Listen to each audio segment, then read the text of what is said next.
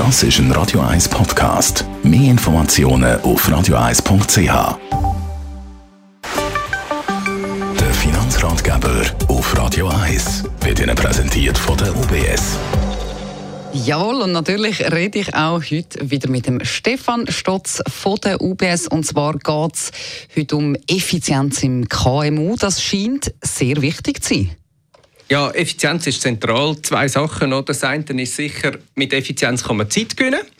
Und das bindet äh, weniger Liquidität. Man kann aber auch Geld sparen und da ist so oder so auch gut für die Liquidität. Und wir denken, wir bringen heute mal vier Tipps mit, wo Sie vielleicht, wenn Sie ein eigenes Unternehmen haben, aber auch wenn Sie in einem Unternehmen arbeiten, vielleicht mal drauf schauen können.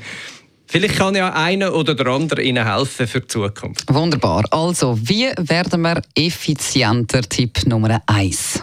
Was mir immer wieder äh, begegnet ist, äh, Viele sind wirklich total überzogen von ihrer Leistung, von ihrem Produkt, von der Produktion, von den Leuten, die sie zusammenarbeiten. Aber Rechnung stellen tun sie eigentlich nicht so gern.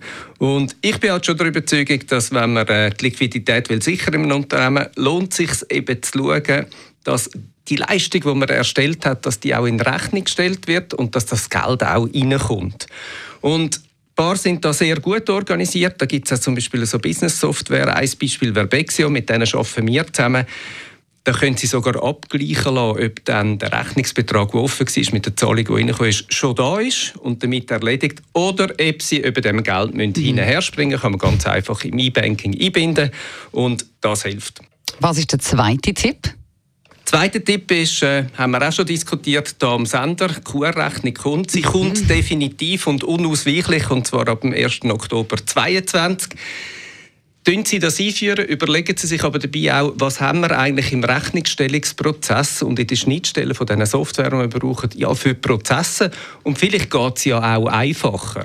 Ich glaube, so ist es auch immer eine Chance, wenn etwas Neues kommt, ein neuer Standard, eben den Prozess zu hinterfragen, vielleicht mal mit den Leuten zusammen zu diskutieren, wie wir uns besser organisieren können. QR-Rechnung, wie gesagt, 1. Oktober 2022 mhm. gilt es ernst. Dann sind wir beim Tipp Nummer 3.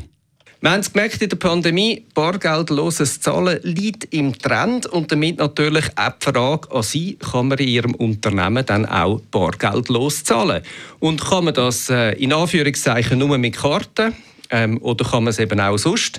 Und wenn nicht, dann lohnt sich das sicher anzuschauen. Da gibt es übrigens auch für die ganz kleinen Unternehmen mit äh, SumUp Solo schon ganz eine einfache Lösung, wo man sogar mit einer SIM-Karte drin ein Gerät hat, wo man so Beträge kann einkassieren kann. Was man vergisst, ist natürlich Bargeldhandling. Das kostet auch immer Zeit und auch ein gewisses Risiko, weil sie ja immer irgendjemand haben im Geschäft, der dann mit dem Geld muss, ähm, umgehen muss, das muss zählen, wieder auf die Bank bringen, schauen, dass der Stock stimmt.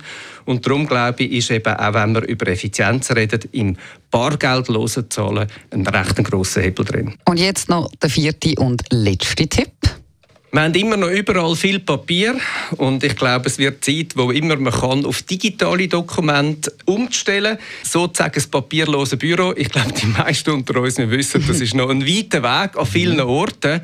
Aber auch da, wenn Sie den ganzen finanziellen Fluss anschauen, zum Beispiel die Frage, verschicken Sie immer noch Papierrechnungen oder verschicken Sie Ihre Rechnungen elektronisch, können Sie sie direkt ins E-Banking einstellen und das spart einfach extrem viel Papier, damit auch die Zeit, die es braucht fürs Papierhandling und das Einpacken und das Verschicken und auf die Post bringen. Mhm. Und von dem her glaube ich, dort tut man gut daran, Neben dem, dass es natürlich eine gute Chance ist, ein paar Bäume zu retten und ein bisschen äh, weniger Papierausgaben zu haben, auch wirklich zu schauen, wie können Sie den Prozess optimieren. Bessere Effizienz im KMU ist wichtig. Vielen Dank für die Infos, Stefan Stutz von der UBS.